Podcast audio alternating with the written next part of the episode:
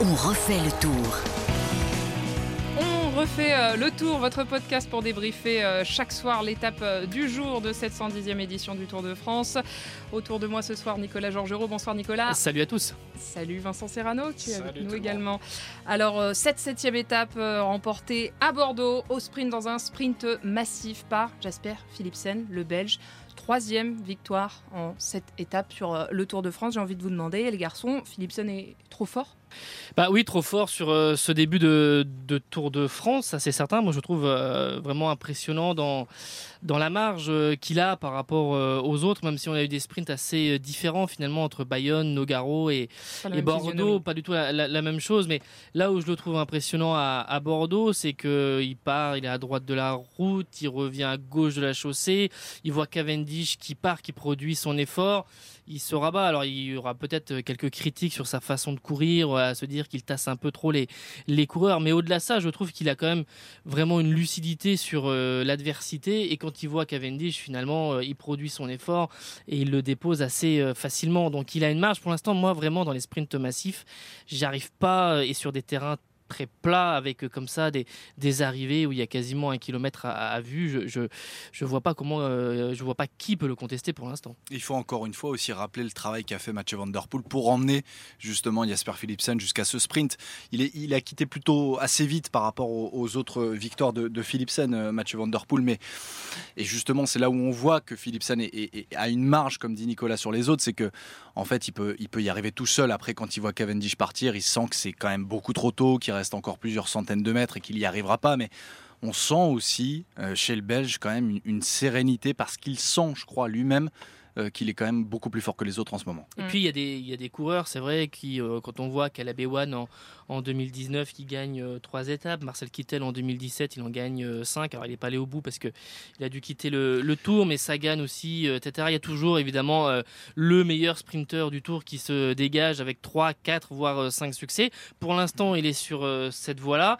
On va voir comment il va passer confirmer, euh, ouais. le Puy de Dôme et puis voir un peu aussi évidemment en, seconde suite. semaine avec le Grand Colombier mais on peut atteindre un total assez impressionnant euh, de, des années Cavendish, des grandes années Cavendish, euh, notamment en 2009 ou, ou 2010, quand euh, il était notamment sur certains tours à, à six victoires d'étape. Marc Cavendish, tu, l'évoquais à l'instant, qui termine lui deuxième et qui est toujours en quête hein, aujourd'hui de sa 35e victoire d'étape, ce qui ferait de lui le, le recordman de victoire d'étape sur, sur le Tour de France, sachant qu'il prend notamment donc sa, sa, sa retraite en, en fin d'année. Est-ce qu'on peut dire que c'est une quête impossible? C'est toujours pas, alors que c'était à Bordeaux qui s'était imposé en, en 2010 lors du dernier passage du Tour euh, dans la ville. Impossible, on, va rester respectueux de Mark Cavendish et, de toute sa carrière.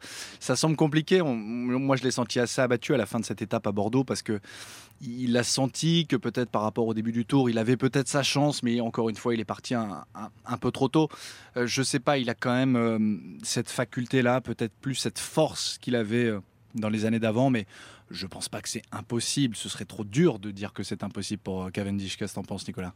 Bah, c'est vrai que là, euh, dans, le, dans ce sprint à, à Bordeaux, euh, en fait, on voit euh, tout ce qui se dégage depuis le, le début du tour. Ça, ça formidable envie. Quand il démarre, on a l'impression qu'il se voit déjà gagner. Et puis derrière, il plafonne. Il plafonne. Et puis il y a Philipsen qui réagit, qui a même le temps de vraiment de jeter un coup d'œil à droite, de le regarder, de le regarder, de le passer et, et donc de, de l'emporter. Et Cavendish, pff, bah, il se rassoit sur le, sur le vélo et il comprend qu'à 20 ou 30 mètres de la, de la ligne, que de toute façon, c'est c'est mort et qu'il ne va pas euh, l'emporter. Je, moi, je le trouve très affûté, mais je trouve qu'il est mal accompagné. Euh, C'est vrai qu'il n'a pas un train euh, qui permette d'être dans les meilleures conditions. Souvent, dans les sprints, il est toujours un petit peu obligé dans les 200, 300 derniers mètres ouais. de. Alors, c'est un peu son style aussi, mais dans ces grandes années, il y avait ce fameux double kick. À chaque fois, on parlait de ça avec Marc Cavendish, c'est-à-dire cette première accélération et cette faculté encore d'être dans l'effort, de réaccélérer une deuxième fois pour faire l'effort décisif et, et l'emporter. Ça, aujourd'hui, c'est normal, aussi, c'est normal. Il fait son 14e Tour de France, il a 38 ans. 25 ans qui, qui fait ça. hein. C'est- donc assez logique. Et est-ce que cette quête justement de cette 35e victoire, c'est pas une pression supplémentaire de se dire il faudrait que j'arrive à terminer ma carrière et de faire mon dernier Tour de France avec euh, cette 35e victoire Ça doit peut-être aussi tourner dans, dans sa tête. hein. Ouais, je me demande, je me demande s'il n'y a pas peut-être un peu de pression de sa part, parce que c'est vrai qu'on lui pose beaucoup la question. Nous, les médias, euh, depuis le début, depuis le grand départ à Bilbao, voilà, c'est pour quand Euh, Est-ce que tu le sens bien Est-ce que tu es en forme? On sait aussi que, Marc Renshaw, son, ancien euh, pilote, euh, justement, qui l'a amené dans les sprints, euh, est là en ce moment pour l'aider. Je pense que ça doit cogiter aussi. Et puis, il y a 38 ans, 25 ans qui fait ça. Donc, je pense que même lui commence à se dire, parce qu'il reste plus beaucoup d'occasions aussi pour gagner justement au sprint hein, sur ce Tour de France. Et je pense qu'il commence à se dire que ça va peut-être pas le faire. Alors, Bah, il en suffit d'une hein, après tout. hein. Bon, il a déjà On gagné plusieurs filles. Il a est le recordman euh, sur les Champs-Élysées euh, notamment.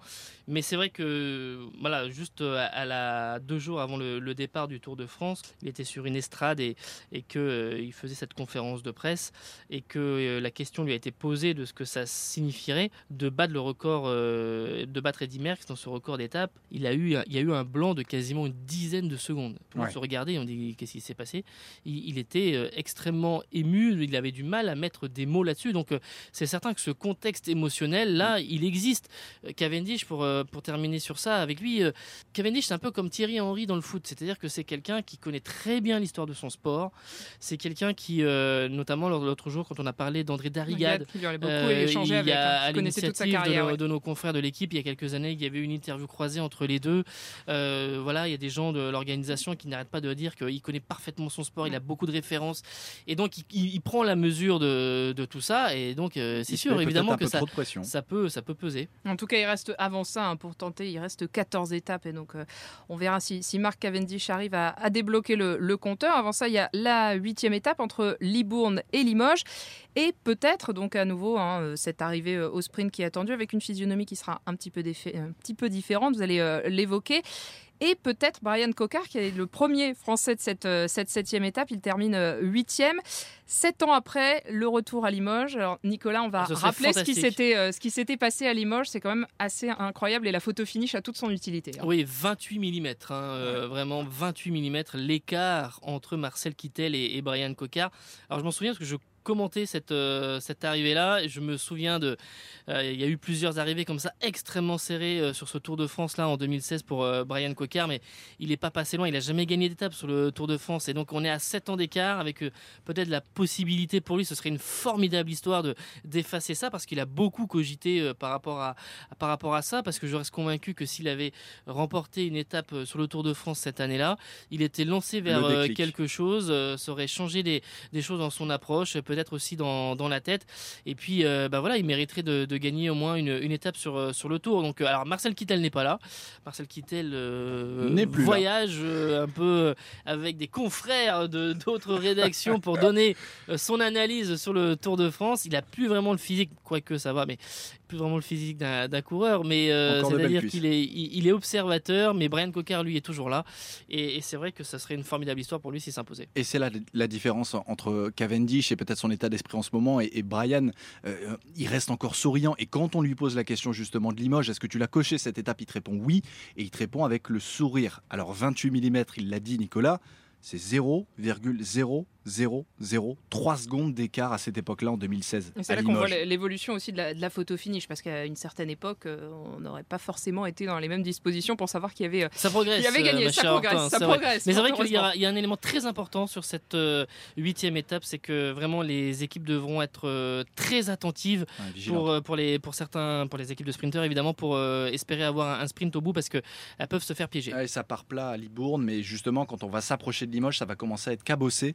Et euh, voilà, l'occasion pour Brian, c'est peut-être soit de prendre une échappée, soit vraiment de rester vigilant jusqu'au bout. Il va falloir envoyer fort parce que je crois que l'arrivée est quand même sur une légère montée, donc il, faut, il va falloir envoyer. Et On verra tout ça euh, pendant cette euh, huitième étape qui sera bien évidemment à suivre sur RTL. Merci à vous deux, Vincent, Nicolas. À demain. Et puis euh, vous pouvez bien évidemment hein, réécouter tous les épisodes, tous les débriefs des étapes de ce Tour de France et de ce podcast. On refait le tour sur l'application RTL, sur RTL.fr et sur toutes vos plateformes de podcast favorites. À très vite.